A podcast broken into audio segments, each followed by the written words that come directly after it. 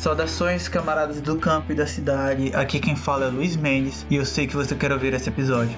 Mas antes eu tô passando aqui para lembrar vocês que ajudar a gente é muito fácil. Basta compartilhar esse episódio em suas redes sociais e recomendá-lo para que seus amigos também o ouçam. Isso já ajudaria bastante. Se quiser ajudar com grana para podermos melhorar nossa estrutura, a qualidade desse podcast e garantir que vamos poder continuar fazendo ele, basta acessar apoia.se barra e doar qualquer valor. Literalmente qualquer valor. Se você nos doar um real, nós já vamos ficar muito felizes com isso. Obrigado por estar nos ouvindo e esperamos que você goste desse programa.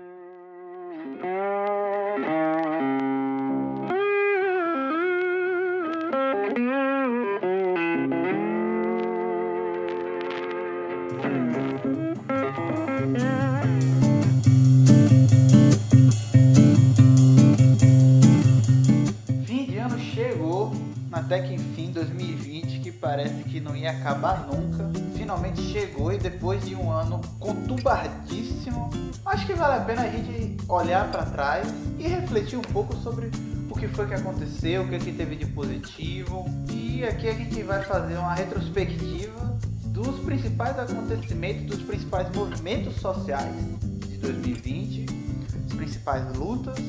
Então aqui a gente vai estar focado no ato desses movimentos, também nos protestos, nas manifestações que tiveram, aqui já para delimitar bem qual vai ser o nosso, o nosso norteador da discussão. E hoje nós vamos estar recebendo uma figura aqui já carimbada do, do podcast.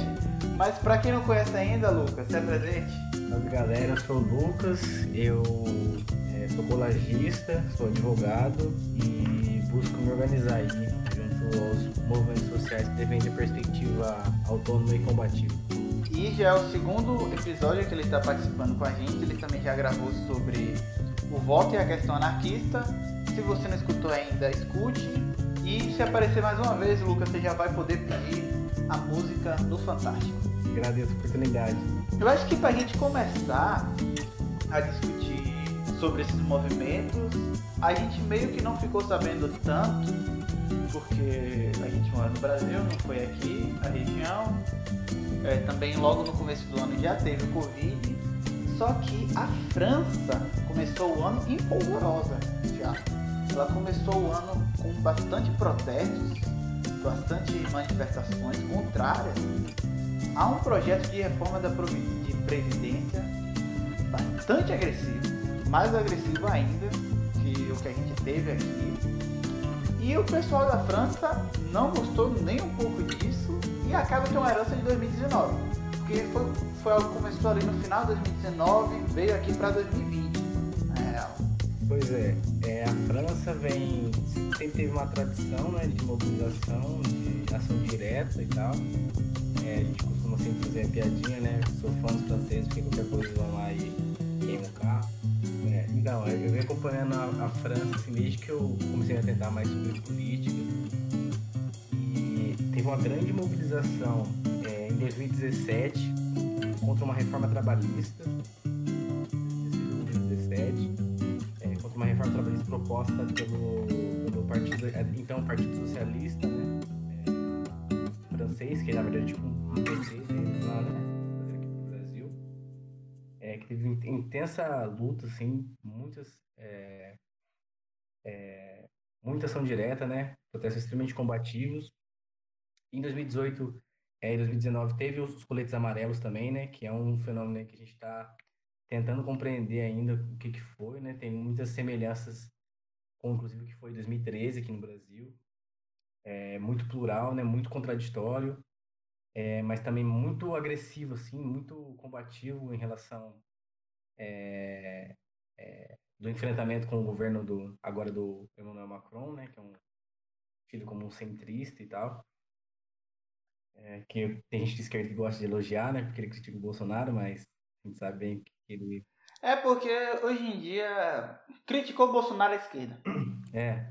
Hoje, hoje o DEM é, é progressista, né? Rodrigo Maia. Não, hoje Rodrigo Maia faz uma crítica precisa da condição política econômica brasileira. Isso me assusta profundamente. Sim, tá mais à esquerda do que à esquerda, né?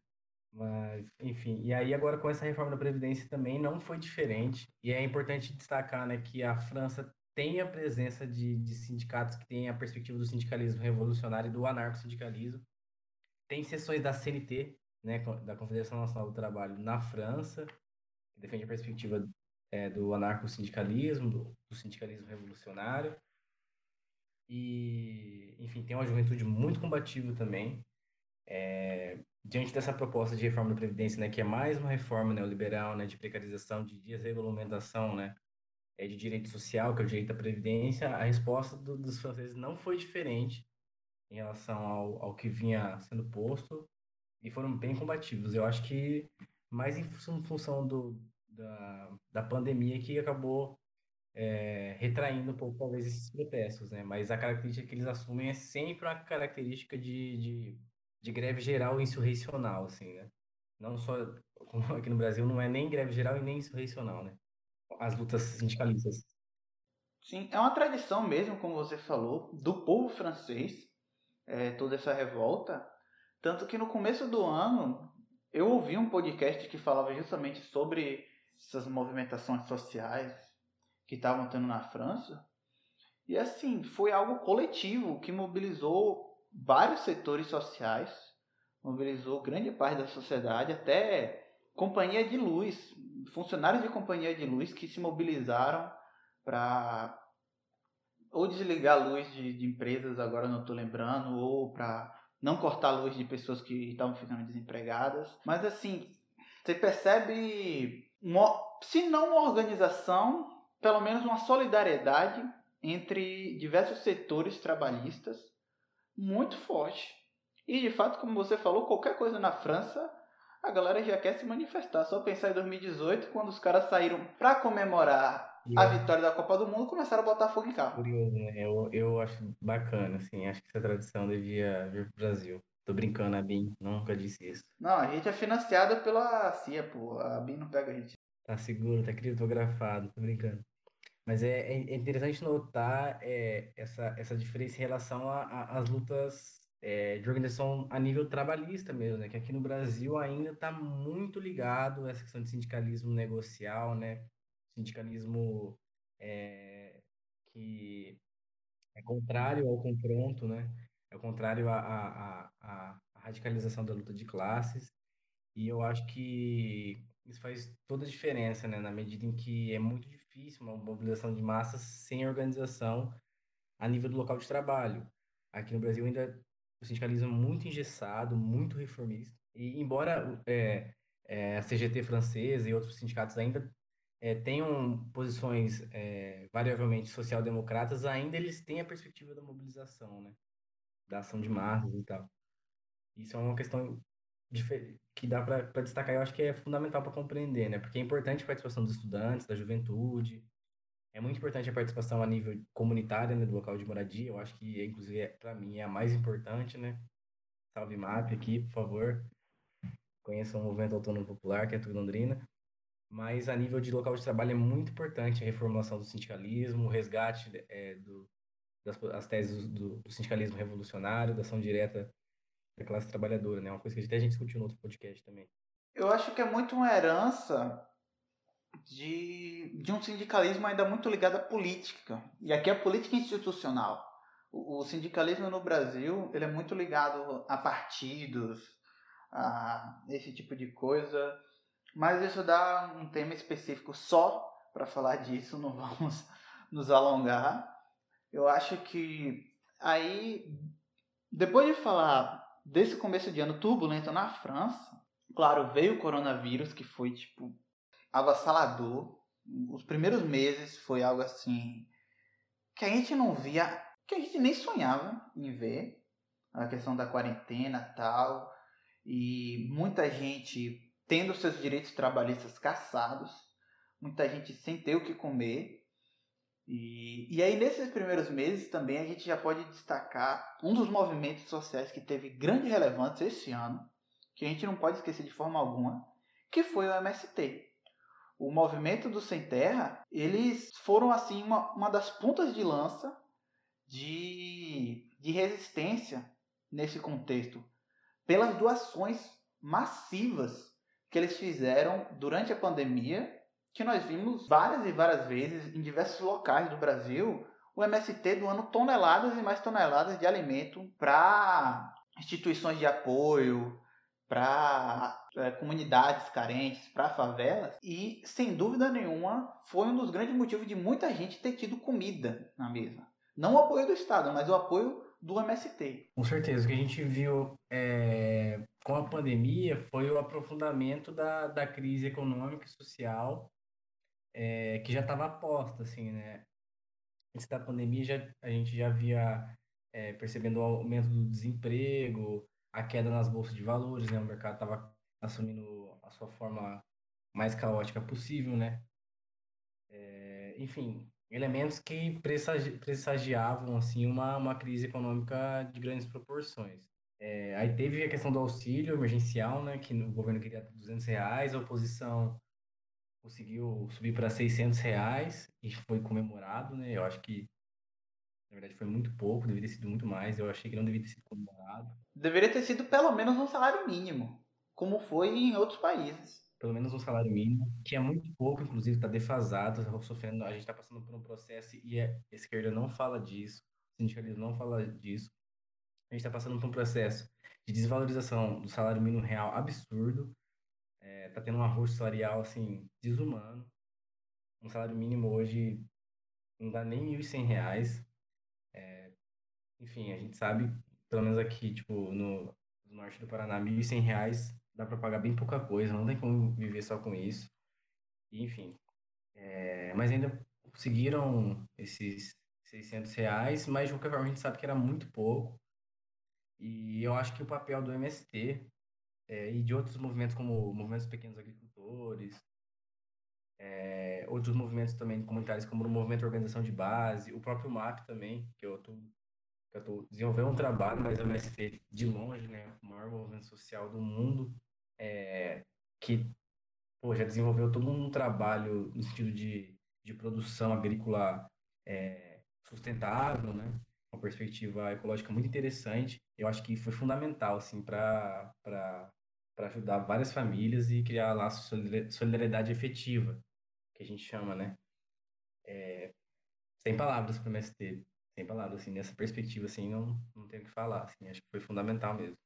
Aqui, numa periferia aqui, perto de casa, recebeu bastante doação da MST, da Zona Sul, e eu não tenho muito contato com o MST, né, até porque eu, eu é um movimento mais rural e tal, mas eu tenho muita vontade de conhecer, assim, já conheci alguns militantes, assim, mas é um movimento que eu gostaria de conhecer mais, assim. E eu acho que, até aproveitando já essa deixa que a gente está falando da importância que o MST teve é, dentro do contexto da pandemia, falando dentro do contexto da pandemia, eu acho que também tem outra ação que aconteceu aqui no Brasil, que eu acho que para gente que é anarquista, que fala muito em organização popular, em a gente fazer por nós mesmos, a gente não pode passar batido, que foi o que foi feito na comunidade de Paraisópolis, em que a comunidade se reuniu e 240 moradores foram capacitados como socorristas para atuarem em 60 bases de emergência, de, de pronto atendimento para as pessoas da comunidade. Então, isso é, isso é bastante emblemático, assim, porque mostra que a gente tanto bate. De que não é necessário esperar que alguém venha e faça e proponha e diga, ó, oh, vocês têm que fazer assim, vocês têm que fazer assado. As comunidades têm como e devem se organizar para suprir suas próprias necessidades. Porque a gente sabe que, que quanto mais longe das regiões nobres, menos o Estado vai olhar para você, menos o Estado vai se importar e menos o Estado vai chegar junto para lhe socorrer. Que, que é a situação que muitas dessas periferias se encontram. Que se, se você for para, pensar na Covid, ela não é uma doença com a taxa de mortalidade dos 2, 4% que estavam sendo previstos. E os grupos de risco não são os idosos. Os grupos de risco são os pobres. Porque mesmo que você seja idoso, se você for rico, você tem acesso ao tratamento muito mais fácil do que quem é pobre. A gente percebeu isso ao longo desse ano. Como é uma doença muito mais classista do que da questão etária. Isso não por causa da, da doença, mas por causa da nossa organização da forma como a saúde é disponibilizada nesse país. Então, ações como essa de que uma comunidade capacita um número expressivo, realmente grande, de moradores para atenderem a si mesmos, atenderem seus vizinhos, as outras pessoas do bairro, é algo esperançoso, até animador. Com certeza. É, eu, eu, eu diria que é paradigmático o que a Paraisópolis fez. No sentido de que é um exemplo mesmo, tá ligado? Cada. Eu não. Não nenhum modelo. A gente não pode exportar nenhum modelo, tá ligado? Tipo, pegar um modelo e querer copiar, mas sem dúvida é, um, é uma inspiração, assim, para quem se organiza na periferia. E eu acho que o apoio mútuo, assim, né? Ajudar uns aos outros. E a ação direta foi o que, que salvou a nossa classe esse ano, assim. Porque se fosse depender só do auxílio, a gente tava Tava ferrado, tá ligado? A atuação é, das lideranças comunitárias de, de Paraisópolis, a forma como eles se organizaram, por, por, salvo engano, que o termo que eles usam era prefeito de rua, salvo de forma descentralizada, de forma autogestionada, forma autônoma, eu acho que é mais um exemplo de como é, o anarquismo está em já que é puxar, puxar sardinha para o nosso lado, digamos assim, de como o anarquismo está em conexão com é, a prática popular, sabe? Quando eu percebi isso, foi bem importante para mim, assim, né? Porque eu, né, recém entrado na universidade, eu achava que a revolução tinha a ver com ideias de mentes brilhantes, assim, e a partir de como, quando eu fui me integrando essas, essas lutas, principalmente as lutas comunitárias, eu percebi como a ação direta, a autogestão, né, a auto-organização tinha bastante a ver com a própria prática popular. Né? O que o anarquismo fez, basicamente, foi incorporar é, a seus princípios a própria prática que já existia no seio do povo. Né? Então, Paraisópolis, putz, mano, eu acho que devia realmente resgatar isso, sim, trocar mais ideias, sabe? Explorar mais o que foi essa, essa experiência e é isso. Não sei como estão agora, mas pelo menos quando eu, eu vi, estudei sobre isso, assim, eu achei muito foda. E eu acho que é justamente isso que tu falou, tá ligado? Por, por mais que pareça a gente puxar sardinha, mas é importante justamente na própria ideia da anarquia de você entender que a anarquia não é um projeto para o futuro. Não é algo uh, ideal para você pensar como a sociedade deveria ser. É um exercício de construção constante.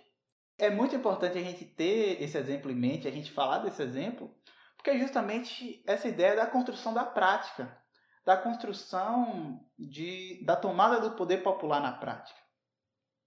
E falando em poder popular, acho que a gente já pode ir para o próximo tópico aqui da nossa lista da retrospectiva, que foi um fato bastante marcante em maio que você teve, esse daqui já é um fato internacional, que foi o caso dos pescadores da Venezuela, que eu acho isso sensacional, porque mercenários estadunidenses foram enviados para a Venezuela para tentar dar um golpe de governo, quem sabe.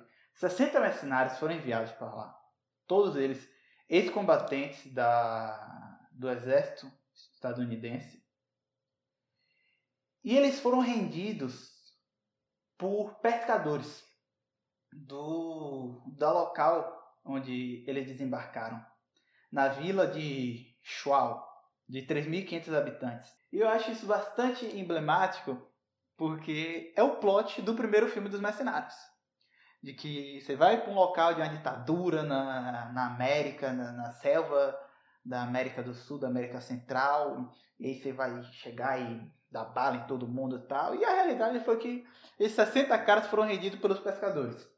A gente aqui também não vai fazer julgamento de se o governo de Maduro tá certo, tá errado, faz, desfaz.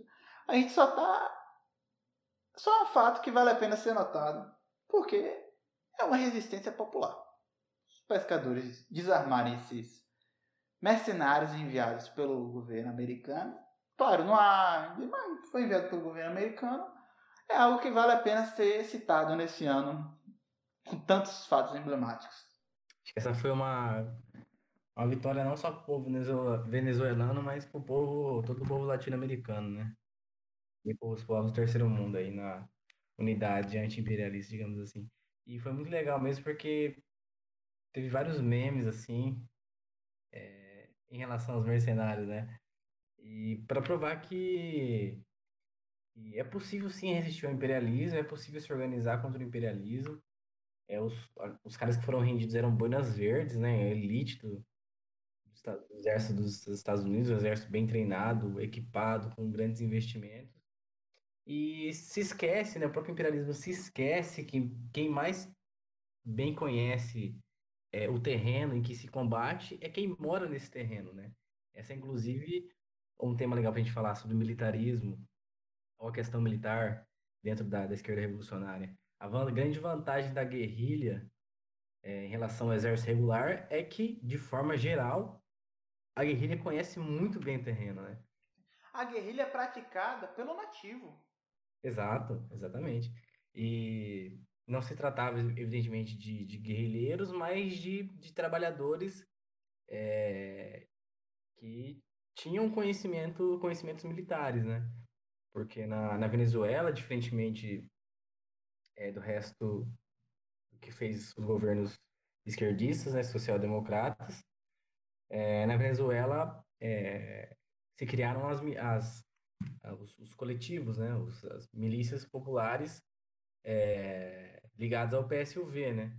E isso foi muito é, tido, é, criticado pela imprensa liberal como se fosse uma questão ditatorial, mas pelo contrário, é uma forma de descentralizar o poder é, para a base. Tá aí o, uma coisa que o, que o, que o, Chaves e o PSUV é, é, não errou. Críticas homéricas ao, ao, ao chavismo, ao, ao, ao PSUV, principalmente ao Maduro, mas tem uma coisa que, que, eles, que eles não erraram, né? Eles conseguiram criar o quarto poder, que é uma semente do poder popular. Aqui o quarto poder continua sendo uma mídia, digamos assim, né? Mas aí um grande exemplo de, de, de, de ação popular. Depois da gente falar de um fato até meio cômico, vamos dizer assim, meio divertido, no meio de um ano que a gente teve tanta, tantas coisas ruins, tantas coisas. Foi um fato assim que tra traz um pouco de riso pra gente. A gente vem agora falar de algo triste, algo que foi assim Acho que se a gente falar em manifestação popular em 2020, por muitos anos, esse vai ser o fato que vai trazer a gente, porque logo depois disso, isso, é, esse fato do, dos pescadores foi ali pela metade de maio, dia 12, se não me engano. Agora, no dia 25, a gente vai ter o assassinato do George Floyd por um policial em Minneapolis e que vai desencadear pelos próximos meses, diversas manifestações nos Estados Unidos e ao redor do mundo todo que praticamente incendiou nos Estados Unidos essas manifestações. Literalmente é, colocaram fogo na delegacia de Minneapolis, é, instituíram a zona autônoma em Seattle, chegaram muito perto as manifestações da Casa Branca em Washington, colocaram fogo até em um um, um do, uh, uma das construções que tinha lá em Washington, perto da Casa Branca, não era exatamente a Casa Branca, mas era uma construção perto, agora não vou lembrar o nome, mas foi algo assim, foi algo que desestabilizou o país. É, Trump e as Forças Armadas ficaram sem saber o que fazer por, por um bom tempo. E boa parte da política ficou sem saber o que fazer. E foi algo assim, vai ser tema de discussão por uns bons anos ainda, pode ter certeza. Pois é, é os Estados Unidos já tem um grande histórico, né, de movimentação pela ação direta e de forma radical do movimento é, do povo preto norte-americano. A gente destacar isso, que é uma coisa que começou agora. A matança de, de, de pretos pela, pela polícia norte-americana também não é uma novidade embora os democratas gostem de pintar que, que isso é coisa da era Trump. Trump apenas radicalizou um processo que já vinha acontecendo. E dentro da nossa perspectiva, com né, o aprofundamento da crise política, é, social, econômica, também nos Estados Unidos, é que não é só o Brasil que está na merda, digamos assim, é, a, a, violência policial aumentou contra, contra esses grupos minoritários. Inclusive, se destaca que o povo preto é de fato uma minoria nos Estados Unidos, diferente do, do Brasil. Né? Se faz sentido né, falar que eles são minoria, porque realmente são minoria. Minoria étnica. São algo em torno de 20%. salvo engano, 20% da população dos Estados Unidos é considerada preta. É, a partir da morte de George Floyd, a gente percebeu né, que se desencadeou um processo de, de rebelião é, espontânea, é, de enfrentamento direto com as estruturas do Estado, principalmente a polícia, vários carros da polícia incendiados. É, é, muito louco acompanhar isso em 2020, porque com a, com a tecnologia, né, com a internet, a gente acompanhava, acompanhava isso praticamente em, em tempo real, a gente assistia as manifestações sendo gravadas ao vivo. É, a resposta. Sim. A resposta do governo foi mais polícia, inclusive em alguns, alguns estados mobilizou até as Forças Armadas. É, a população não recuou, não recuou, é a Guarda Nacional, a população não recuou. E legal destacar também que nos estados e cidades mais anarquistas, digamos assim, né? Tipo é, é, Seattle, é, Portland, onde a resistência anarquista antifascista já era muito forte, é onde se assumiu uma perspectiva ainda mais radical né, em relação ao combate ao racismo, ao fascismo, né, a, grupos nazifascistas.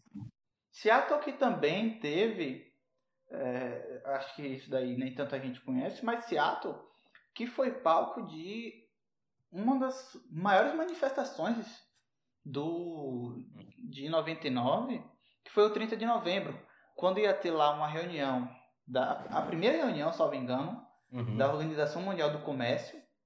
E aí diversos grupos, muitos grupos anarquistas também se se reuniram, houve quatro dias de manifestações, de, de confronto com a polícia para impedir a manifestação, a reunião da OMC.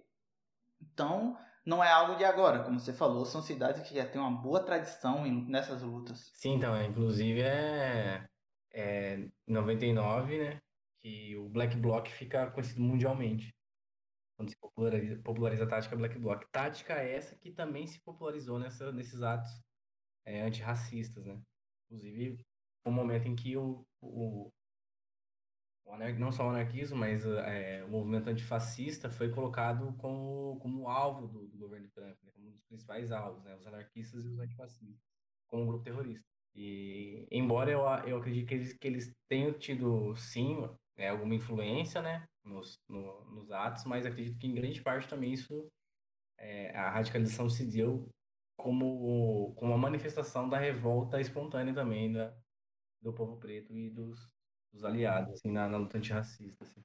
E antes da gente vir para as consequências disso aqui no Brasil, que a gente também teve o espelho disso no Brasil, eu acho que também é importante a gente destacar um movimento que eu acho que surge assim como derivado desse do, das manifestações, que é a derrubada de estátuas.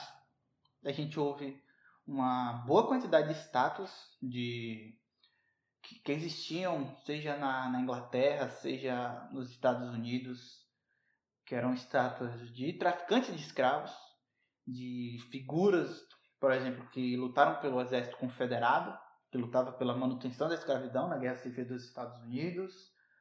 É, a estátua também de Leopoldo II, um dos responsáveis pelos terrores que a Bélgica fez contra o, o, os povos do Congo Matou mais que o Hitler, diga-se diga passagem. Ninguém conhece. É, sim, é, é uma das histórias mais pavorosas, terríveis do que os belgas fizeram no Congo. Mas, assim, você teve essa caça às estátuas, você teve diversas dessas estátuas derrubadas, você teve. Isso também foi muito discutido.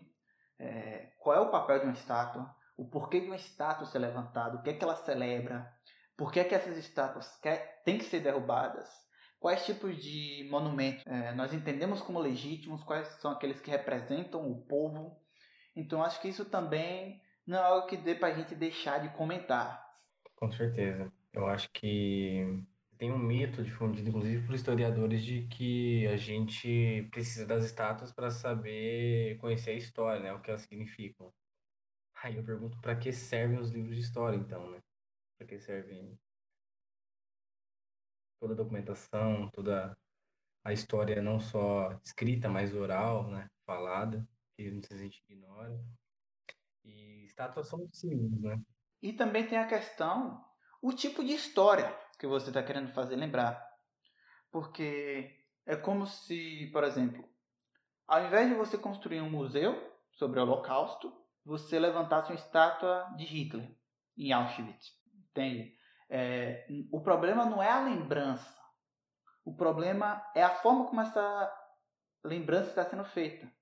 Uma coisa é você fazer um, um museu para mostrar o horror da escravidão, um museu que vai falar sobre os diversos povos que foram apagados, sobre o genocídio, o etnocídio que, que os povos europeus cometeram contra os povos africanos, contra os povos que, que habitavam que hoje a gente entende como América.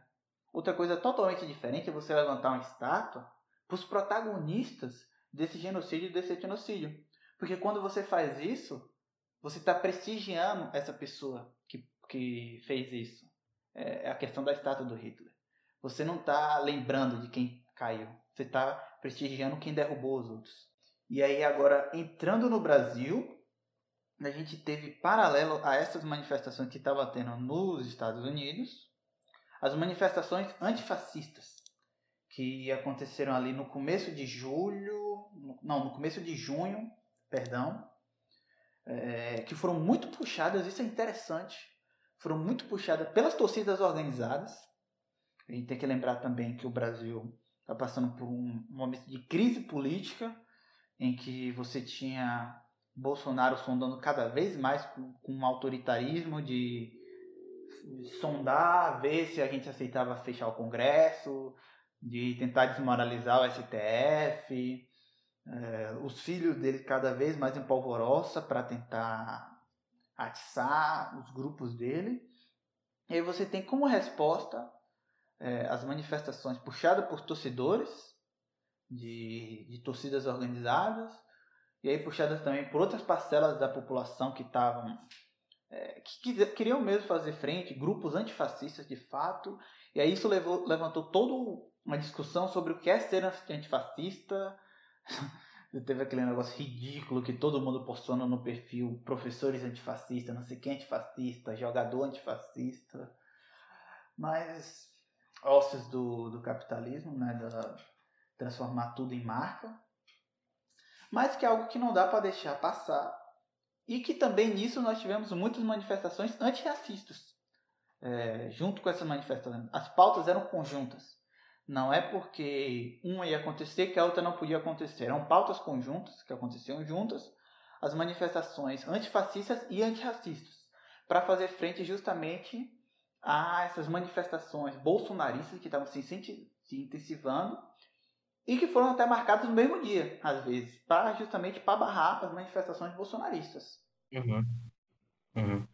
Pois é, é, o antifascismo é um tema que sempre me sempre me chamou bastante atenção, sim, parte da minha militância tem bastante a ver com isso, assim, com o antifascismo.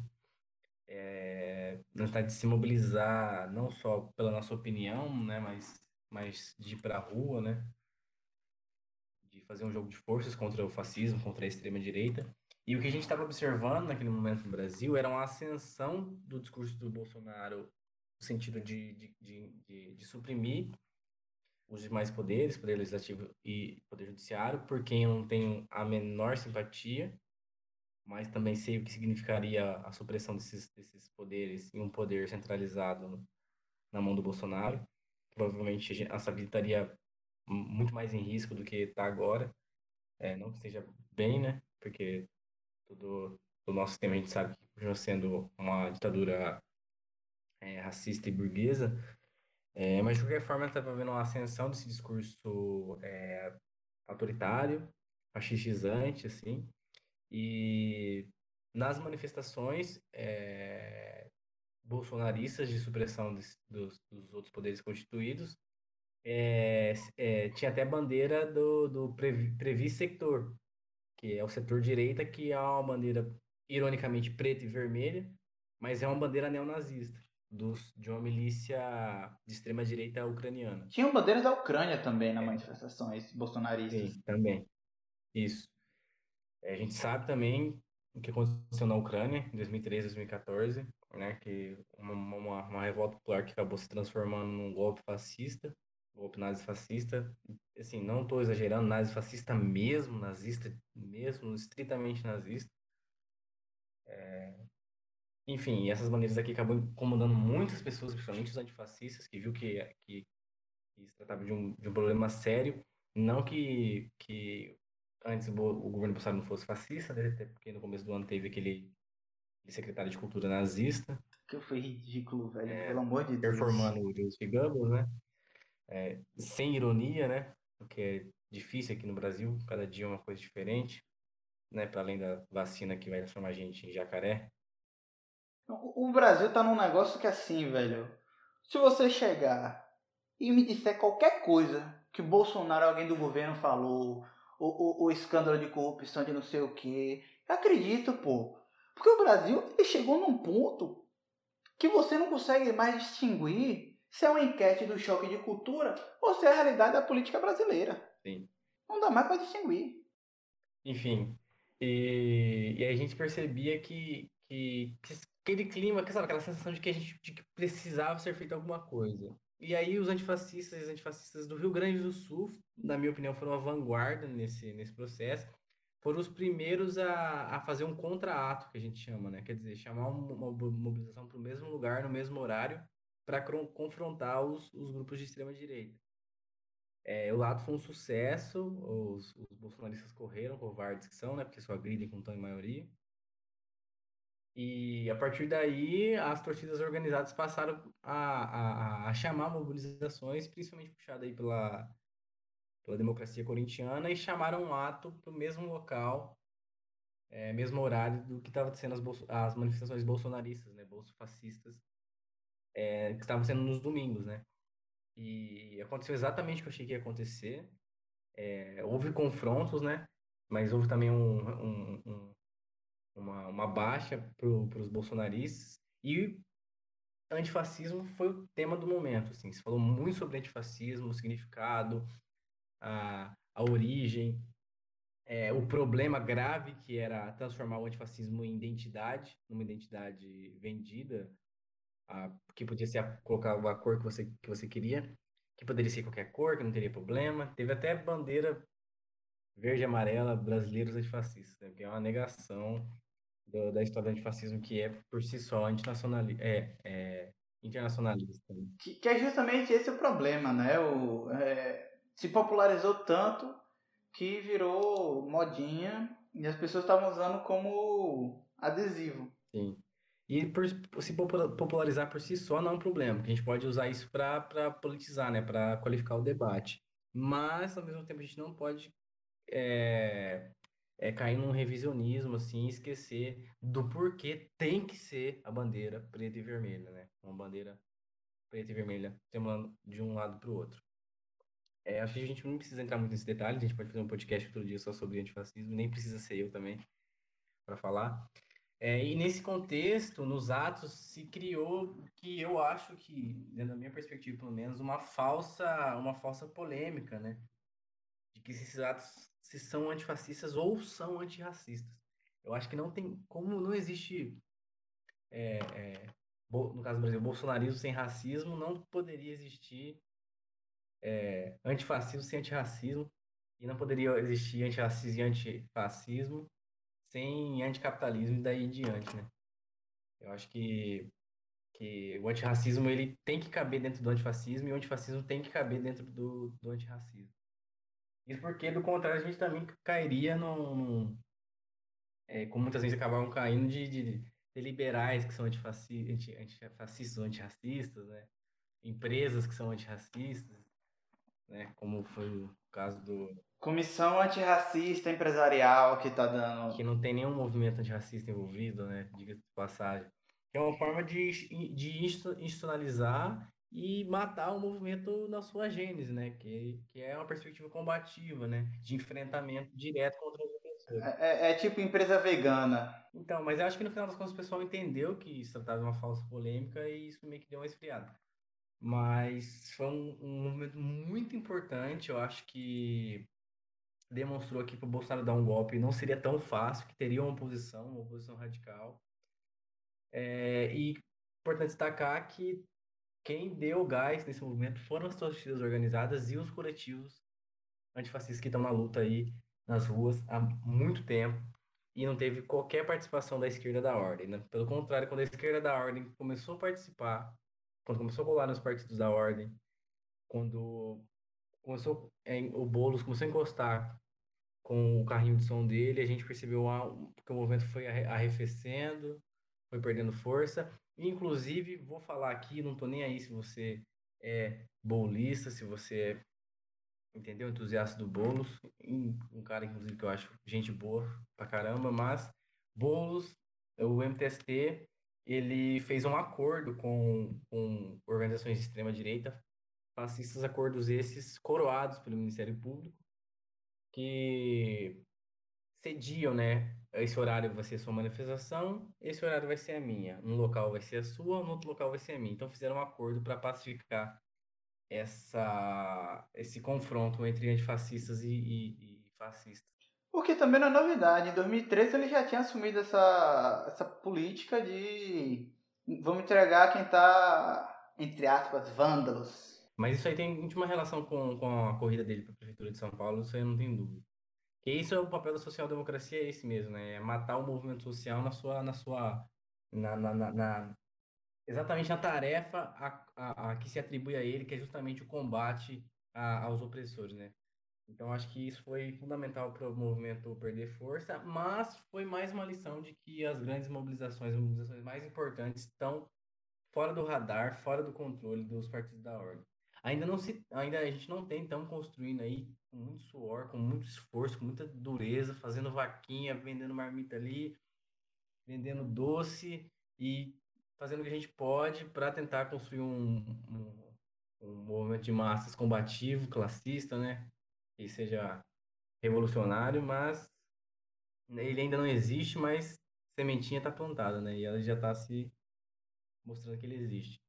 Mas eu acho que foi, foi talvez um dos, dos, dos momentos mais importantes de 2020 foi essas, essa rebelião antifascista aí contra o governo Bolsonaro. E também, logo em seguida, no próprio mês, já em, ainda em junho, a gente teve também outro fato muito importante. Esse daqui, eu diria assim, até mais popular do que, do que o, as manifestações antifascistas. Popular, assim, no sentido de organização popular, que foi o break dos apps, é, feito ali, liderado pelos entregadores antifascistas. Esse sim sabendo o, o que significava ser antifascista, o que, por que a cor da bandeira e tal, captaram bem e fizeram o break do Zep em manifestação contra as políticas predatórias, as políticas absurdas e exploratórias que os apps de entrega têm, iFood, Rap, Uber Eats e tantos outros, que tem para com seus trabalhadores.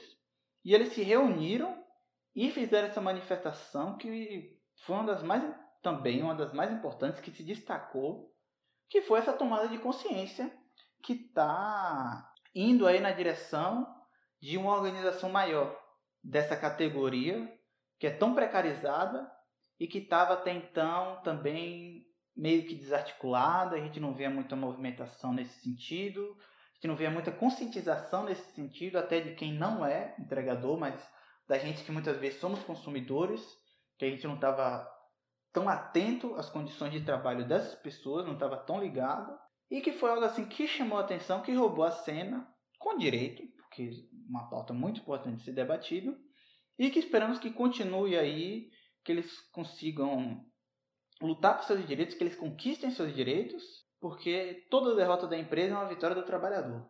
Sem dúvida, eu acho assim que o break dos apps é, foi, foi o, o, o movimento mais importante de 2020, eu acho.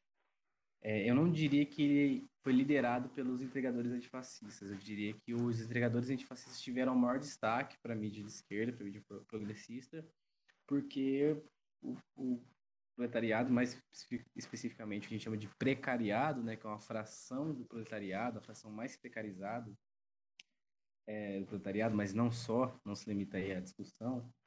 É, nossa, sociologia do trabalho é uma coisa que a esquerda tem que estudar, viu? Estudem Ricardo Antunes e companhia, Ludmila Bilho, estudem uberização, porque a gente precisa manjar do que, que é essa uberização, porque isso aí vai destroçar, a gente já está destroçando e é o futuro do capitalismo. Diga de passagem. É... Faz um tempo já que os entregadores estão se mobilizando, está tendo manifestações, é... paralisações, já teve inclusive aqui na minha cidade. É... E a gente vive um momento hoje que a gente chama de grande pulverização, fragmentação, divisão da classe trabalhadora de maneira tal que muitas vezes os trabalhadores, os trabalhadores não se identificam como trabalhador porque tem uma renda um pouco mais alta do que a média outra da parte do segmento do proletariado. Uma outra parte assim é não como todos os outros segmentos, mas também está ideologizada pela, pela ideologia do empreendedorismo e tal. Porém, é, o poder da ideologia não é invencível, né? Na medida em que foi se aprofundando a crise econômica, as contradições da, da, da pandemia, né? É, muitos é, jovens, estudantes foram empurrados para a uberização. Muitos, muitos amigos meus, amigas minhas, que tem, é, são os qualificados, têm graduação, é, sofreram uberização é, por não ter outras, outras propostas de emprego dentro da sua área, especialmente no ramo das humanas, que é um processo de precarização profundo que a gente vem, vem percebendo. Enfim, é, passaram a se organizar e é, lutar é, por melhores condições de trabalho de forma, da forma mais clássica possível e sem sindicatos, porque não tem sindicato hoje no Brasil que tenha a capacidade de organizar, organizar o precariado. Primeiro porque eles odeiam os sindicatos dos partidos, dos partidos da ordem. E aí muitos dizem que eles estão ideologizados pelo bolsonarismo, pelo fascismo. Eu acho que eles são empurrados pelo fascismo, pelo bolsonarismo, na medida em que, de fato, esses partidos e esses, esses, essas centrais sindicais não os representam. E como eles têm muita disposição de luta, muita revolta, é, é, eles acabam muitas vezes se, sendo atraídos pelos discursos antissistêmicos e hoje, infelizmente, quem tem um discurso mais antissistêmico dentro da representação é o Bolsonaro. Porque até o Boulos do PSOL, que se diz como né, o PSOL apresentado como uma esquerda radical, tem um discurso da esperança, paz e amor, vamos dialogar, não somos como eles, né? Então, muitas vezes a gente percebe que essa revolta acaba, essa turminha aí acaba jogando um balde de água fria é, na galera que tá revoltada, né? A gente que é anarquista, constrói espaços, fica puto com essa galera e Tipo, a gente, a gente entende, tá ligado? Muitas vezes a pessoa que, que, que vai pro discurso extremista, infelizmente, da direita, né? É, enfim, divaguei um pouco, mas para demonstrar que é, a organização, a, a, revolta, a luta do precariado, especialmente dos entregadores, tem muitas especificidades, sabe? Não dá para resumir eles a uma coisa é, ou outra. Eu acho que o sucesso do Breck tem muito a ver com a defesa da, das pautas concretas da vida dos entregadores e das entregadoras de aplicativo. É, seguro de vida, seguro em relação ao Covid, é, melhores taxas de entrega, fim dos bloqueios indevidos. É, enfim, demandas que são concretas da, da, da, classe dos entregadores, tá ligado? Então, é uma luta que se diz, né?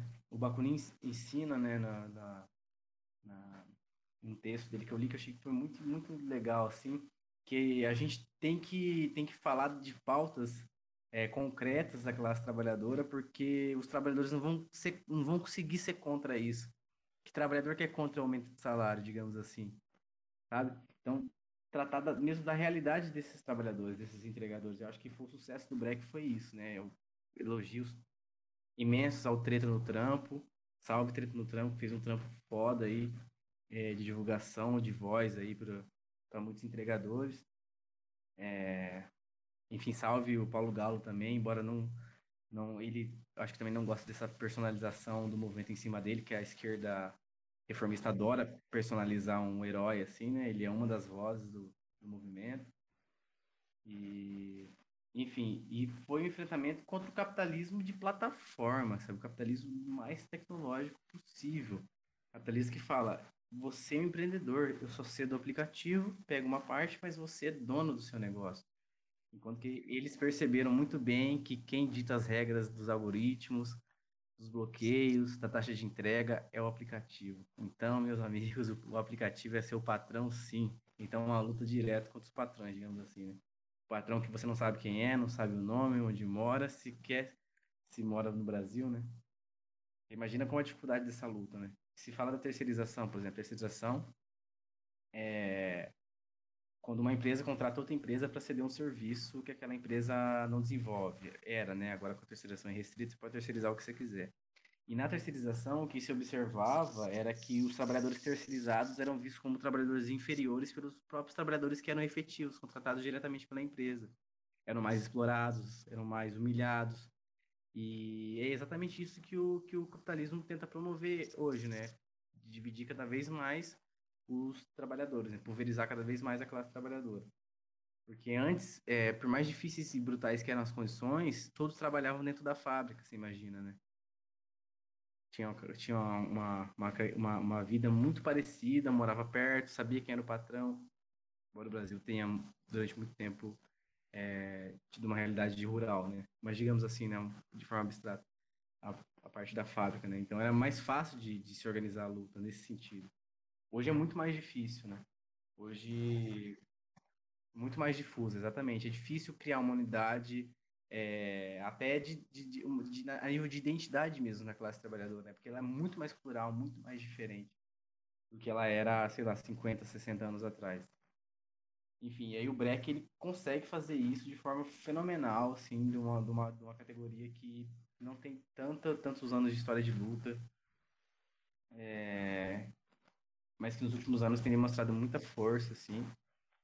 E claro que sofre influência é, é, de parte, assim, a parte da categoria tem posturas bem reacionárias, mas, poxa, é, as ideias da das ideias dominantes são as ideias da classe dominante, né? A gente não pode é, condenar nem esses trabalhadores pela pela ideologização, ideologização que a gente so, que eles sofrem, né? Até porque nós também sofremos essa ideologização, não só eles, né?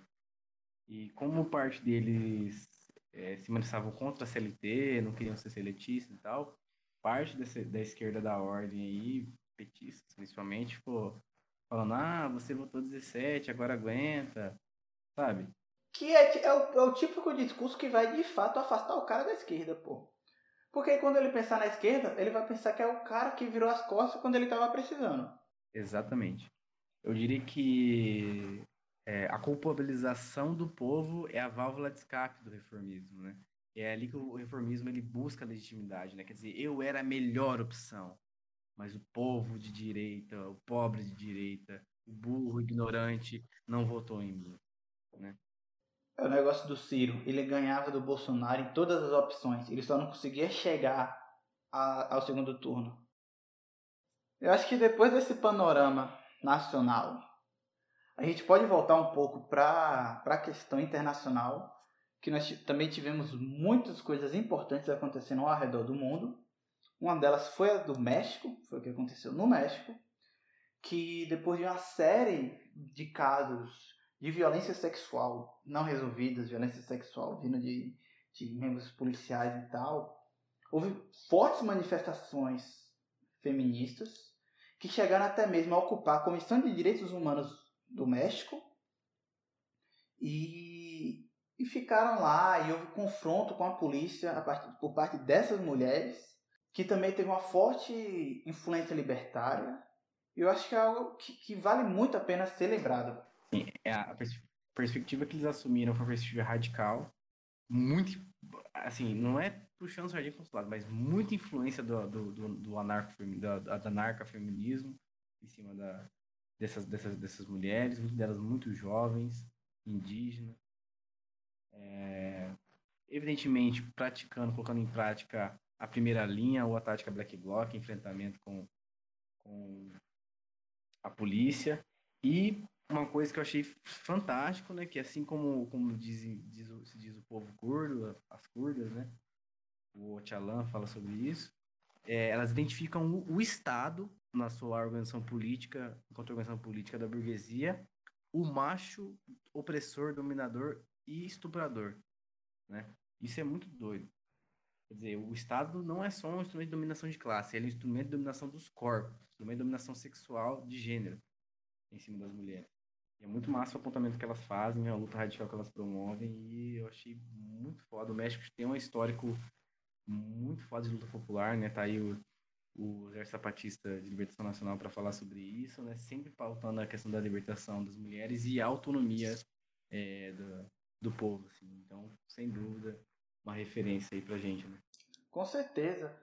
E até pensando em outro exemplo também da América Latina, vamos agora dar uma boa olhada na América Latina, a gente teve o Chile, que após muitos anos, desde que foi instaurada a ditadura do Pinochet, que vivia com a mesma Constituição, e houve uma série de manifestações nos últimos anos que esse ano voltaram a se intensificar a partir da segunda metade desse ano, que culminaram finalmente num plebiscito em que eles conseguiram votar pela revogação dessa constituição do Pinochet, da ditadura militar, e que vai convocar uma nova constituinte para fazer uma nova comissão com representações plurais. E isso é fruto dessas manifestações, é fruto do combate que esse povo teve nos últimos anos, do enfrentamento, enfrentamentos brutais que esse povo fez. Nós podemos acompanhar aí nos últimos tempos. E é um exemplo. Eu acho que é, sinceramente, um grande exemplo de, de luta contínua até conseguir seu objetivo. Avançar sempre e recuar jamais. Com certeza. O Chile também é uma grande referência e tem um histórico muito foda de luta popular, de luta indígena, dos Mapuches, que lutam pela sua, pelas suas terras. Muita influência do anarquismo, especialmente entre os estudantes chilenos e chilenas. É um histórico de luta radical contra a ditadura Pinochet. E, enfim, e é vendido o Chile como um Chile Suécia da América Latina, né? Como disse o Paulo Guedes, que foi, na verdade, onde nasce o neoliberalismo. Né? O primeiro laboratório neoliberal da história não foi nem os Estados Unidos de Ronald Reagan, tampouco a Inglaterra de Margaret Thatcher. Foi o Chile de Pinochet, que se inaugura com o golpe de Estado de 63, que mata Salvador Allende e que instaura uma ditadura facho-liberal, né? Para quem achava que o liberalismo era incompatível com o fascismo. E prova que isso é totalmente compatível, digamos assim. Né? Enfim, mas o Chile, ele nunca foi pacificado, pelo contrário, só quem não conhecia o Chile para achar que isso explodiu de uma hora para outra, mas é, foram os maiores protestos da história do Chile, de qualquer forma, desde a ditadura. É, uma intensificação sem dúvida. É, e muito interessante destacar que, que é, o movimento explodiu com protestos de estudantes contra o aumento do preço de metrô e de ônibus. Salve aí para 2013, para quem é defensor da, da revolta popular de 2013 e discorda da perspectiva burra aí de que 2013 foi um golpe da CIA, uma, um início de guerras híbridas, como é difundido. E uma leitura bem simplista e burra de 2013, aqui do Brasil. Mas, enfim, que assume uma perspectiva autônoma, combativa, de, de insurrecional, e que vai ganhando corpo e se incorpora às pautas é, de mobilidade urbana é uma, um, uma pauta que é extremamente sensível no Chile, que é a questão da previdência social, que é privada, capitalizada, que é o que o Paulo Guedes queria é, tentar impor na reforma da Previdência, que, que, em, em, que a gente, infelizmente, foi derrotado, mas a questão da capitalização não passou. É extremamente sensível no Chile, além da questão da educação, é, saúde, né? Serem todos privados no Chile. É, isso é um ponto é, que foi bem sensível aí, que mobilizou, conseguiu mobilizar grande parte da população, ao ponto de que no momento em que se chamaram para votar o plebiscito, né, é, os protestos começaram no final de 2019, eles pararam por conta da pandemia, voltaram novamente, e quando, a pandemia, quando o plebiscito foi, foi votado, né, pela população, já que eles conquistaram uma nova, um plebiscito, né, diz que a ação direta e a quebra-quebra não conquista nada, o Chile conquistou uma nova Constituição, plebiscito, né? Por enquanto, a nova Constituição está é, sendo processada, assim, sendo construída. Mas conquistaram esse plebiscito e mais de 70% da população votou pelo plebiscito, né? Para você ver como os protestos eles irradiavam de fato é, desejos é, populares. Né? E, enfim, aí assim, se popularizou ainda mais a questão que se chamou de Black Bloc, de, de primeira linha, na verdade, mas nada mais é de uma, de, de uma rebatização da tática Black Bloc a nível da América Latina, né? E mostrar que como é importante ter uma esquerda combativa, autônoma, independente, né? Muitos, é, muitos coletivos marxistas, muitos coletivos anarquistas, feministas, estudantes, é, de trabalhadores, de trabalhadoras, dos, dos indígenas, das indígenas, é, do Chile, né, que foram fundamentais para para conseguir essa vitória popular, né? E o Lula, inclusive, deu, putz, falou uma coisa ridícula, disse que o povo chileno é, acabou com a com a Constituição do Pinochet na força do voto, né? O que é muito mentira, que foi na força do sangue, literalmente. Mais pessoas que morreram, centenas de pessoas que ficaram cegas, e a prova de que o direito, né, nada mais é do que a expressão do, da luta, né? Os fatores reais de poder. Sim, com certeza, cara. E aí, ainda na América Latina, a gente tem também a questão da Bolívia, porque a Bolívia tinha sofrido um golpe de Estado ano passado, salvo engano, em que tentaram botar, os Estados Unidos tentou botar lá uma candidata para liberar o lítio para venda, para tentar passar algumas reformas.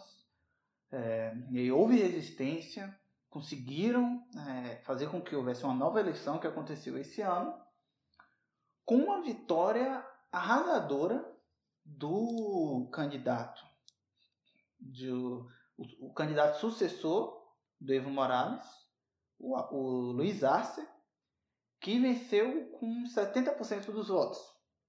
O que eu coloquei aqui, apesar de ser uma questão eleitoral, uma questão é, partidária, mas tem uma grande importância da, da população dentro disso.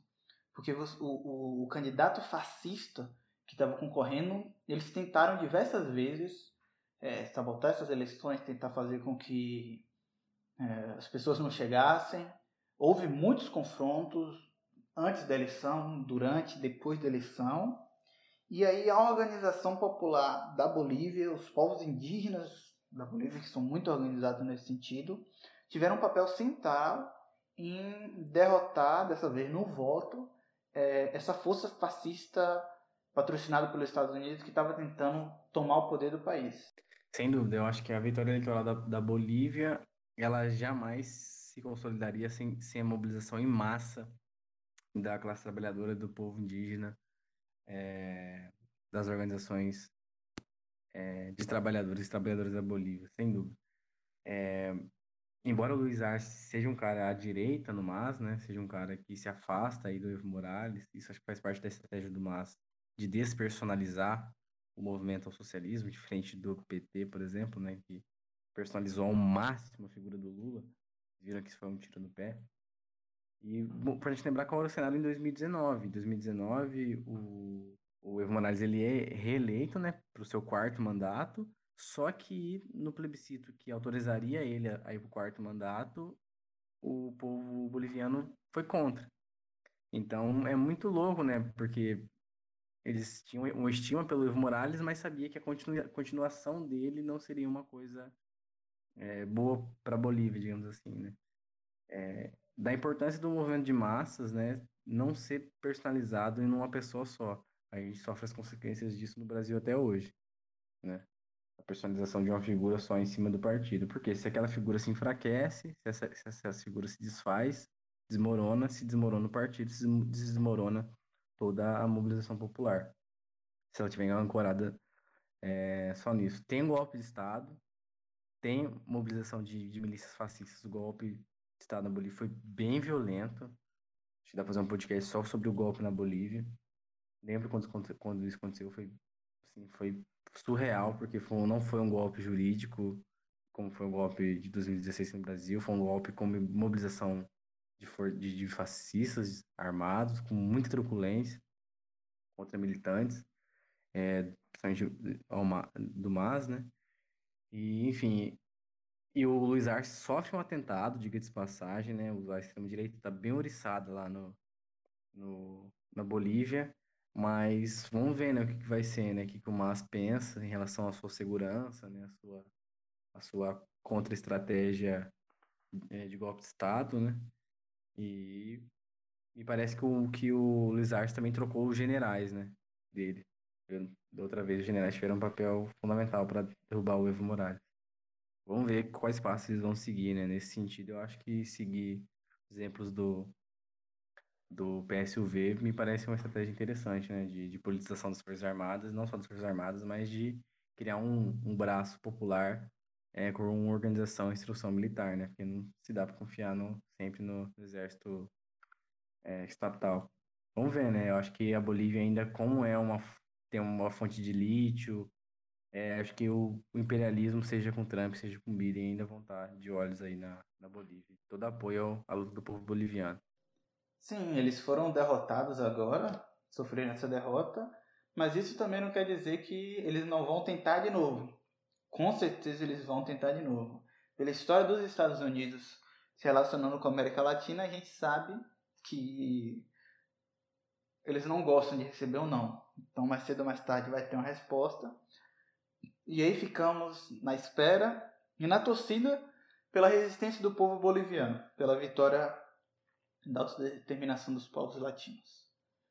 Agora, tirando o foco da América Latina, indo quase que por outro lado do planeta, a gente tem a Índia com um caso bastante interessante, que não está sendo muito discutido na mídia brasileira, que é uma gigantesca, uma massiva greve que está acontecendo lá, porque em setembro o governo indiano aprovou três novas reformas agrícolas que foram bastante agressivas contra os agricultores, claro, sempre em favor das grandes empresas, dos grandes conglomerados de, de comércio. E o que chama atenção, claro, pela dimensão populacional que a, que a Índia tem, é os números, porque é uma greve que conta com mais de 450 sindicatos e organizações de agricultores que aderiram a essa greve e estão participando. E no dia 26 de novembro, é, ocorreu uma greve que reuniu 250 milhões de trabalhadores. E isso é, é a maior greve da história que já foi feita. E a gente não está levando muito isso em conta, não está muito se discutindo isso. Isso é muito importante de ser pensado, porque são revoluções, são revoltas acontecendo, muito importantes, num, num dos, vamos dizer assim, dos principais pontos de produção da, do capitalismo mundial, do capitalismo global, que está abalando aí uma região muito importante do mundo e que, salvo engano, tem uma forte influência do Partido Comunista da, da, da Índia, é isso mesmo, Lucas? É, com certeza. Tem muita influência do Partido Comunista Indiano, que é maoísta, diga-se de passagem. Mas, é, sim, e, e diga-se de passagem, na Índia, é, o Exército Guerrilheiro Popular de Libertação, né, GPL, é, tá levando a cabo uma guerra de uma guerra popular prolongado, né, sendo bem maoísta, digamos assim, contra o regime é, indiano, que é governado por um partido de extrema direita, o Partido do Povo Indiano, que é tipo um, são fundamentalistas, né, são hinduístas é, fundamentalistas. O presidente é o, não sei falar, é o é, Nath Kovind e o primeiro-ministro que é mais mais famoso, né? Acho que ele se, ele se manifesta mais, também é do, do Partido Povo Indiano, que é um partido de extrema-direita, de direita, é, muito parecido com, com o Bolsonaro e tal. E tá, estão estão conseguindo mobilizar a população a nível de massas, né? O Partido Comunista, tanto a nível da guerrilha quanto a nível da, da luta trabalhista. E, nossa, coloca aí, greve, greve geral na Índia, você vai ver a influência que o Partido Comunista tem todos esses acontecimentos que a gente está citando vai ter um link sobre uma matéria sobre isso que você pode conferir. Claro, é sempre bom você pesquisar mais, mas já vai ter um que é só você acessar e ter um pequeno resumo, às vezes nem tão confiável assim, porque, bom, a mídia, né? Mas pelo menos esse daqui da Índia é um link bastante legal. Muito bacana a luta do, do povo indiano e mais uma luta aí num país periférico que sem dúvida é, vai nos inspirar aí para novas lutas aí. E a gente está falando disso daqui porque o anarquismo é internacionalista, então solidariedade é a luta de todos os povos. É bastante importante a gente ter esse alinhamento, a gente estar tá atento aos movimentos, às revoltas, a, aos movimentos sociais do mundo todo, tanto por uma questão de, de apoio, mesmo que seja apenas em declaração ou em repercussão, mas também questão de aprendizagem. Porque eu acho que a gente sempre pode aprender alguma coisa ao estudar isso, ao ver como é que esses movimentos estão acontecendo. A gente próprio falou do exemplo do Chile, da Bolívia, é, que, até do, do, das manifestações antifascistas, que são exemplos para a gente. A gente olha com isso e tem sempre alguma coisa para aprender, para refletir e para discutir. E até, se tiver erros, também vamos discutir os erros. Vamos ver o que é que está errado, por que é está errado e se a gente for fazer algo semelhante, como a gente pode fazer para que não repitamos esses erros? É isso. Pela base, em frente sempre. Agora voltando para o Brasil, vamos ter aqui um fato que provavelmente vocês já estão adivinhando, porque estamos chegando muito próximo do encerramento do ano. Que é engraçado, é porque é um paralelo muito fácil de ser feito com o caso do George Floyd, que é o caso do João Alberto Silveira Freitas, que foi assassinado em uma loja Carrefour por dois seguranças. E é, bizarro, sabe, cara? Porque está num ano que você teve toda uma mobilização por causa disso, em que você os Estados Unidos pegou fogo por causa disso. Claro, não é o caso isolado de George Floyd. George Floyd acaba se tornando um símbolo como se fosse a gota d'água de todo um povo que tem sido assassinado ao longo de séculos. E a mesma coisa foi o João Alberto, que um povo que um dos caras, inclusive, um dos seus assassinos é policial militar, ou é ex-policial militar, não vou lembrar agora direito, mas tem ligação com a polícia militar, que é um dos órgãos de genocídio do Estado brasileiro, destinado a executar, a fazer esse processo de genocídio do povo preto, do povo indígena e do povo pobre também. E assim, é, os, os, casos simplesmente se repetem, sabe? Em, alguns aspectos. Eles, eles falam que aprendem, eles fazem de conta que, que se conscientizam, só que eles vão estar sempre reforçando essa estrutura de poder porque eles precisam da estrutura de poder, essa estrutura de, de opressão para continuar explorando em seus locais de conforto.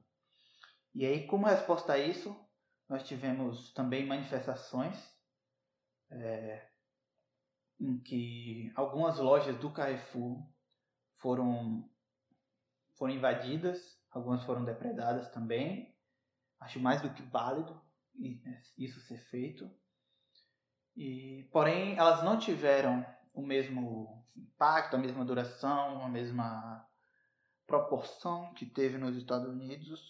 Até porque isso é algo até meio triste de se falar, que foi diversas lideranças negras que se aliaram ao Carrefour para justamente falar em uma pauta antirracista, em políticas antirracistas para serem tomadas para a empresa, o que acabou jogando um balde de água fria das manifestações e deslegitimizar, como se dissessem: olha, nós estamos fazendo nossa parte para aprender, por que é que vocês ainda estão nos atacando? Pois é, então, eu fiquei bem frustrado é, em relação ao desfecho do, da rebelião que, que, começou a partir da morte é, desse, desse rapaz, porque sinceramente eu achei que ia desencadear uma série de outras lutas, assim. Mas eu acho que esse momento de eleição, de, sabe, de campanha, eu acho que ainda hoje ainda é o ópio da, da esquerda, sabe? E ai, bolos em São Paulo e não sei o quê, sabe? Infelizmente, uma galera ainda se ilude muito com isso. A gente vai trabalhar bastante nessa perspectiva. Porque, poxa, era a pauta do ano, era o antirracismo, sabe? Tipo, todo mundo falando sobre isso e acabou que foi morrendo e depois ainda com aquela formação daquela comissão antirracista com participação de pessoas que eu estimava muito, né? Não vou cancelar, porque cancelamento é uma perspectiva bem colonial das coisas, mas que me decepcionou profundamente, sabe? Mas enfim, mas eu acho que ainda assim mostrou que existe, existe ainda uma chama de combatividade. Novamente, os partidos da ordem tiveram influência nenhuma nos enfrentamentos que tiveram, nas ações contra o Carrefour, inclusive nas ações diretas contra o Carrefour, que foram fenomenais, foram fundamentais para mostrar que a gente ainda tem dignidade, sabe? Que a gente ainda está vivo. E, e eu acho que 2021 vai ter muito, muito disso, sabe? Eu acho que a crise vai se aprofundar e eu acho que nosso povo vai mostrar como que a gente tem dignidade ainda para lutar, sabe? Eu acho até que se a gente for pensar, se a gente pegasse, por exemplo, a lista de, dessas situações que a gente citou aqui, desses movimentos e tal, por que que no Brasil essas manifestações são em menor escala, ou morrem cedo, ou acabam sendo deslegitimizadas? Eu acho que é justamente essa palavra, são deslegitimizadas. Porque aqui a gente tem um partidarismo institucionalizado muito forte, sabe? A gente tem partidos de esquerda, ou que se dizem de esquerda, que tem uma força muito grande de desmobilizar a população. Que é irônico, porque um partido de esquerda ele devia mobilizar a população para ir para a rua, a lutar por seus direitos, a se manifestar. E o que a gente vê aqui é justamente o contrário. São partidos que eles vão agir para no momento em que o negócio começar a fugir do controle, é começar a ameaçar a estrutura, começar a ameaçar a ordem social, eles têm que estar tá lá para, epa, não, puxa, volta, não vamos continuar desse jeito, sabe? E acaba que é o que a gente acaba vendo nessas situações, seja do Carrefour, seja de outras manifestações que, que aconteceram, por exemplo, a dos antifascistas, seja as de 2013, que os partidos que deviam estar tá mobilizando as pessoas, eles vão estar, tá, galera, não se juntem a esses vândalos, nós estamos aqui numa manifestação pacífica, não queremos criar problema com a polícia, sabe? É, acaba que eles têm um papel fundamental. É, eles são até mais eficientes do que a própria polícia, sabe? Em acabar com as manifestações. Sim. É curioso, porque eles não conseguem ganhar a eleição, mas para desmobilizar faz um esforço enorme, né? Eu acho que. É, é porque, na medida que a base é, de apoio deles se descola deles e passam a questioná-los, eles colocam em xeque a própria existência deles, né? Porque qual que é a lógica deles? Usar os movimentos sociais de trampolim eleitoral. Se os movimentos sociais assumem uma perspectiva combativa e autônoma, eles se descolam desses, desses, desses partidos. E aí a própria existência desses partidos, enquanto gestores da miséria social, é colocada em xeque, né? Tipo, então eles vão fazer isso com todas as forças sempre, assim, sempre. Desde quando o SPD alemão entregou Rosa Luxemburgo para os Freikorps, passando pela Revolução Espanhola, que, a, que o pessoal é, é apoiou a matança de anarquista, passando por, por pelos, pelos reformistas na Revolução Russa. É, sempre, assim, sempre vão tentar, lembrando aí do, que não, dos reformistas que, reformistas que não foram contra é, resistir ao golpe de 64, é, até por Salvador Allende, que baixou a lei de armas e desarmou é, o povo e tornou o caminho muito mais fácil pro, pro imperialismo pro derrubar eles, assim, custou até a própria vida dele, embora tenha morrido com dignidade. É, é, é a própria faz parte da, da, da, da constituição do reformismo da social-democracia é, essa postura traiçoeira, saca? Porque a lógica da social social-democracia é pairar acima dos movimentos sociais para fazer a gestão é, é, é, do Estado. Só que o Estado é o que é, né? É o porrete sobre, sobre, sobre a cabeça do nosso povo. Então, é, é bem complicado e a, e a perspectiva deles é essa mesmo, estatista, controladora. É, e, e, antes eu achava que não, mas hoje eu vejo o reformismo social-democracia como, como inimigos mesmo do, dos movimentos sociais, que são mais combativos, assim. Porque é um inimigo traiçoeiro, né? O fascismo te enfrenta de frente, a social-democracia te apunhala pelas costas. Isso aí tem vários exemplos históricos, eu não preciso nem me debruçar sobre isso. E eu acho que a gente falando até dentro disso, dentro dessa questão da institucionalidade que a gente está falando, outro fato que a gente não pode fugir são a questão das eleições. E o que chama atenção é, esse ano nas eleições para a gente é o aumento em votos nulos e abstenções. Isso aconteceu em Campinas. São Paulo teve um aumento também, menor, mas teve.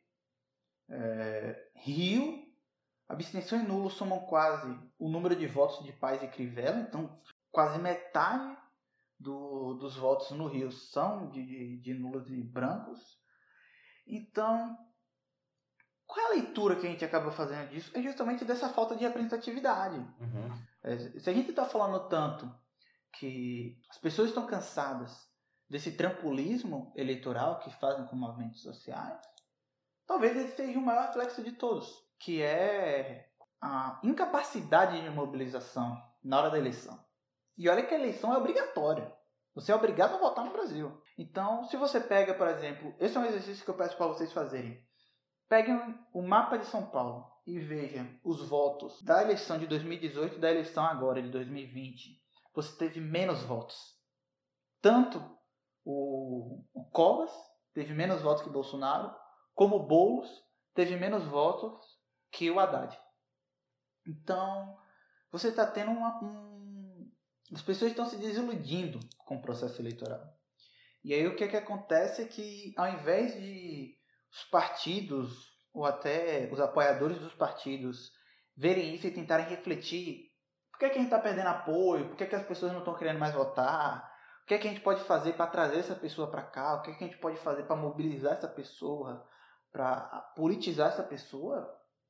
O que a gente está vendo é um, um cupismo, sabe? De tipo, ah, o nosso candidato não foi eleito por causa disso. Se você que não votou tivesse votado, a gente tinha eleito, a gente tinha derrotado o fascismo tal. Que, é que a gente falou mais cedo que afasta até do processo eleitoral a pessoa, porque a pessoa vê nesse cara só um cara que tá ali reclamando o tempo todo, sabe? De tipo, ele reclama que você não tá apoiando ele, mas ele não lhe dá nada que justifique o seu apoio. Então, eu acho que acaba sendo uma reflexão que os partidos têm que ter de que eles precisam voltar para a base para eles reconquistarem esse apoio popular. Que eles não estão mais tendo, eles estão perdendo esse apoio. Tanto os partidos de direita como os partidos de esquerda. E aí também eu acho que a gente, como anarquista, como libertários, que não acreditamos no sistema eleitoral como representatividade popular, que a gente tem que avançar. E alcançar essas pessoas e apresentar um outro projeto. Um projeto que você não dependa de político para a construção de uma nova sociedade. Um projeto que seja de fato popular. Provavelmente é isso que essas pessoas estão procurando. É um projeto que elas se sintam protagonistas da transformação política. O, o que desilude as pessoas da política é essa falsa representatividade. Sem dúvida, tenho um dado aqui, ó, do Tribunal Superior Eleitoral, é, abstenções de votos bate recorde 2020. Dados preliminares do TSE indicam que mais de 34 milhões de brasileiros deixaram de votar nas eleições municipais de 2020. É, nas eleições de presidenciais foram 30 milhões de pessoas. É muita gente, mano. É muita gente. É um processo de profunda desilusão, de profunda repulsão, vamos falar de afeto, de, de, de de ódio mesmo contra o sistema de representação nacional. E aí, vem uma certa esquerda aí, realmente certa esquerda reformista, e diz assim, ó, isso aí é reflexo de despolitização, isso aí é que as pessoas não estão nem aí com política, isso aí é antipolítica, isso aí elegeu o Bolsonaro. E esquecem que isso, na verdade, é um dado é, que está em disputa para qual lado essa insatisfação enorme é, com o sistema político brasileiro, é, para qual lado ela, ela vai caminhar? Para a esquerda ou para a direita? No Brasil, ela caminhou para a direita. O único candidato que soube performar o antissistema e a rebelião e a revolta contra o sistema político foi o Bolsonaro. É o único que ousou é, vociferar contra o sistema político, embora fizesse parte dele em todos os seus sentidos.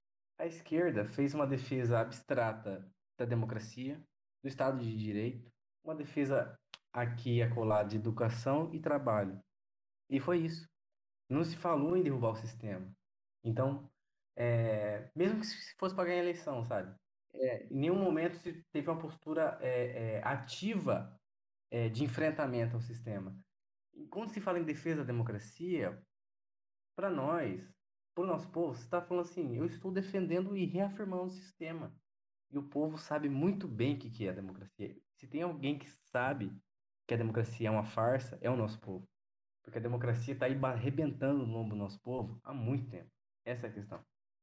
Então, o que, que é o fascismo? Né? O fascismo nada mais é do que, do que é o atestado de que existia um potencial mobilizador, um, uma revolta é, é, é, é gestana, em gestação, que foi abortada. Então, a gente não. Se o nosso povo está revoltado, qual é o papel da esquerda? É isso, você está revoltado, você está certo de estar revoltado. É afirmar a revolta, é organizar a revolta junto com o nosso povo. E não jogar um balde de geografia na revolta e falar que ah, a esperança vai vencer o ódio, o amor vai vencer o ódio. Não. Nosso povo tem ódio de classe, um ódio de classe profundo e legítimo. Mas muitas vezes acaba sendo direcionado para outros cantos, porque a gente está um pouco desorganizado mesmo. E aí o, o sistema, o capitalismo, a burguesia, o fascismo, eles não vão brincar em serviço, eles vão canalizar esse ódio, eles vão falar em nova política, eles vão falar em derrubar o sistema. E aí que eles que a gente perde para eles. Então, eu acho que é, essas eleições manifestam mais uma vez uma desilusão total assim com o sistema podre político brasileiro. E o nosso papel, é, enquanto revolucionário, né, enquanto anarquista, é reafirmar nossas posições e, demonstrando de que o sistema é podre mesmo. E não, a gente não entende que a, o boicote por si só é um dado que vai, vai nos levar para um processo revolucionário. Não. Mas é um dado de que o nosso povo está muito desiludido com a democracia, a democracia representativa, e é um terreno fértil para a gente compartilhar cada vez mais as nossas ideias. E eu vejo na minha militância individual, com os companheiros, de que essas ideias de autonomia, de ação direta, de, do nós por nós, têm sido cada vez mais aceitos pelo nosso povo. Então, eu acho que é um momento difícil, mas de grandes oportunidades aí de luta e organização, principalmente organização. Isso me lembrou uma recitação que eu vi uma vez. Eu vou colocar aqui anexo. Não, não vou falar o título nem o nome da pessoa, porque eu não posso errar e eu prefiro não errar. Mas eu vou, eu vou falar na abertura e eu vou botar o link também aqui. Mas que eu lembro que é assim que fala, eu não sou da paz. Não sou mesmo não. Não sou. Paz é coisa de rico. E, eu acho isso muito emblemático. Por, por que, que paz é coisa de rico? Porque a paz para quem está bem. A paz é para quem está confortável. Quem fala que queremos fazer uma manifestação pacífica, quem fala que o amor vai vencer o ódio, que a paz vai vencer o ódio, é quem está do outro lado.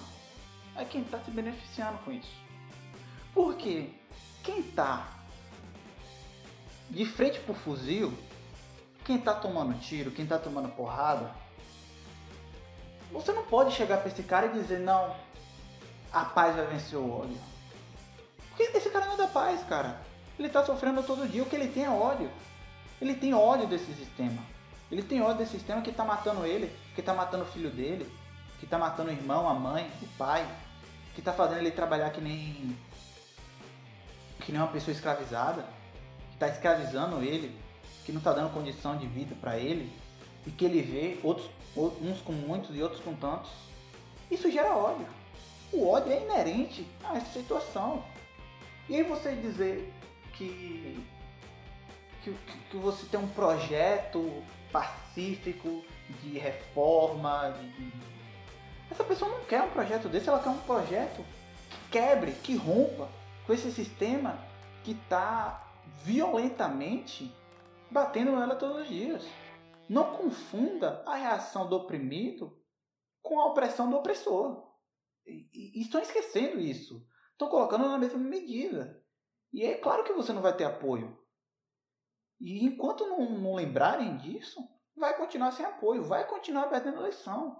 Não adianta dizer que a culpa é de quem não vota, de que a culpa é, é do pobre de direita, burro, não sei o que, como tantos gostam de falar. Porque isso, isso é culpa da sua. do seu reformismo. Do seu reformismo mesmo. Da sua incapacidade de apresentar um projeto que conquiste essa pessoa. E um projeto que mostre para essa pessoa que você está ouvindo ela e que é um projeto que essa pessoa quer ver implementado. Estou esquecendo, e isso é fundamental.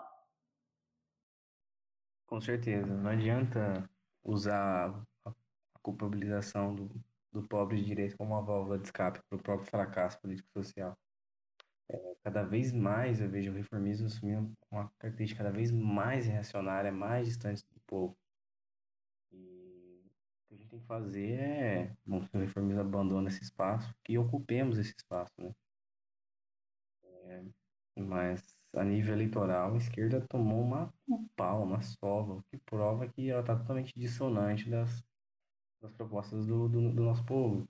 Nosso povo é sim atravessado por conservadorismo religioso, por fundamentalismo, pela ideologia do empreendedorismo, da, como é que está bem em voga agora, da, da teologia da prosperidade, da, da teologia do domínio.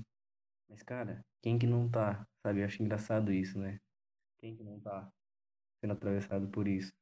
Aqui no meu bairro, é um bairro de periferia, é, apesar de ser um bairro tranquilo, mas é uma periferia e tem uma e sabe quantas igrejas tem aqui?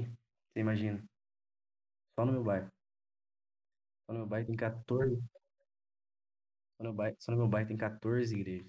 14 igrejas, é muita coisa. E tem um movimento social só que atua aqui, que é o, o movimento que eu construo, o MAP. Antes do MAP, aqui estava bem abandonado, só o, Associação de Moradores que tentava puxar alguma coisa com muita dificuldade. Para você ver que a nossa luta não vai ser fácil, não vai ser apertando o botãozinho, a gente precisa perder todas as ilusões é, democráticas nesse país, infelizmente. É, não vai ser nem um pouco fácil, vai ser muito difícil, vai ser um processo doído, sabe? E eu acho que muitas pessoas que se dizem militantes não estão dispostas a serem militantes de verdade, sabe? É por isso que tem pouquíssima gente fazendo, pouquíssima gente disposta. Enfim, eu acho que o caminho é a luta, é a organização mesmo. Independente de ser anarquista, ser marxista, ser social-democrata, não existe saída fora da, da organização e ação direta do nosso povo. Porque é pela ação direta, é pela organização que o nosso povo é, faz a sua ginástica revolucionária, digamos assim. Uhum. E, para terminar, pelo menos com um exemplo inspirador, com alguma coisa que deixe o coração um pouquinho quente, eles, de novo, não, não contentes em iniciarem a nossa lista, os franceses também vão querer terminar essa lista. Porque agora em dezembro está tendo fortes manifestações na França de novo só que dessa vez contra uma lei de segurança nacional que está colocando esses movimentos em risco, esses protestos. E aí a França está respondendo com mais protestos. E são protestos que estão movimentando muita gente. Você teve algumas manifestações que reuniram é, mais de 100 mil pessoas em todo o país. Pois é, é uma lei que, é, que proíbe que você possa filmar policiais. Né? Imagina, né? E, e atenção, você que diz que a polícia francesa é mais tranquila que a brasileira. A polícia francesa é brutalmente violenta, extremamente violenta e vem aumentando cada vez mais os seus níveis de violência à medida que os protestos populares se radicalizam. E aí é, o cerco está se apertando ali contra os anarquistas, né? A gente sabe que são os primeiros aí a, a em quem o Estado cai de pau, né? E podem ter certeza que o que estão fazendo lá, a polícia brasileira vai copiar para fazer aqui, diga-se de passagem. Tanto que essa própria lei, imagine o quanto de denúncias que nós temos, o quanto de manifestações que nós fazemos, por conta de algo que essa lei está tentando justamente impedir, que é a gravação de ações policiais. Ou seja, eles querem a possibilidade dos policiais agirem com a tranquilidade que eles não vão ser gravados. E nisso a gente não teria denúncias, como por exemplo do caso do George Floyd, a gente não teria denúncia de vários assassinatos de pessoas pretas que acontecem em favelas aqui no Brasil, flagras de policiais forjando é, cenas de crime para justificar é, ações violentas que eles fazem. E aí o povo francês está respondendo como devido, com manifestações, pressionando para que essa lei não seja aprovada, para que isso seja revogado. E a gente tem que ficar atento, porque com certeza, como você falou, tudo isso que está sendo testado lá não vai demorar para ser importado. E em qualquer sombra de tentativa desse tipo de coisa aqui, a gente tem que estar tá pronto para tomar de novo a rua e impedir isso. Com certeza. E pode esperar para 2021, vai ter muita coisa nesse sentido, viu? De aprimoramento dos órgãos repressores, tecnologias de repressão, principalmente de reformulação da polícia. É, depois de 2013, a polícia se reformulou inteirinha. inteirinha. Toda inteligência, troca de choque, armas, equipamentos, instrumentos de repressão, tudo foi reformulado. E pode ter certeza que o ano 2021 vai ser um ano de grandes rebeliões populares e a repressão, a contra-insurgência vai estar aí a, a aí, porque não subestimemos os nossos as pessoas que a gente combate, os opressores que estão, pelo menos aqui no Brasil, há 500 anos aprimorando suas táticas de de brutalidade contra o nosso povo. E agora que passamos por todos, pelo menos os que estavam na nossa lista, claro, com certeza, a gente deve ter esquecido algum, nós tentamos lembrar do máximo possível, mas se a gente esqueceu algum, lembre a gente, é, ao compartilhar esse episódio, anexe uma notícia de algum que a gente esqueceu, ou Avise a gente, pode colocar no nosso Twitter, vamos estar atentos, vamos estar retweetando, fazendo adentos a esse episódio.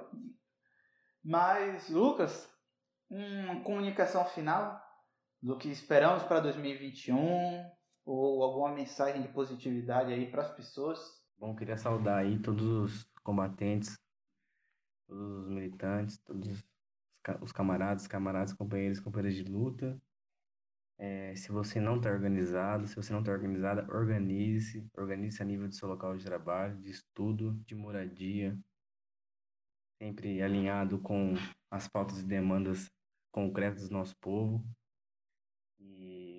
E 2021 a luta não para, o Covid não é o Covid que vai parar a luta, a gente vai botar máscara, não que a gente já não, está, não estivesse de máscara, brincando. Mas usar nosso álcool gel e vamos ter que ir para a rua, vamos ter que enfrentar, porque só a nossa organização, só o poder das nossas mãos, gente, a gente dar as mãos para nossos irmãos e irmãs, é que a gente vai efetivar aí, é, construção da sociedade mais justa né, e lutar pelo, e construir o poder popular. É, feliz Natal atrasado e feliz 2021, com muita luta, muita organização e muito ódio organizado. E agradeço aí novamente o Podcast Agradeço, Luiz, por ter disponibilizado esse espaço. Tamo junto, mano. Paz entre nós e guerra aos senhores. Guerra ao sistema.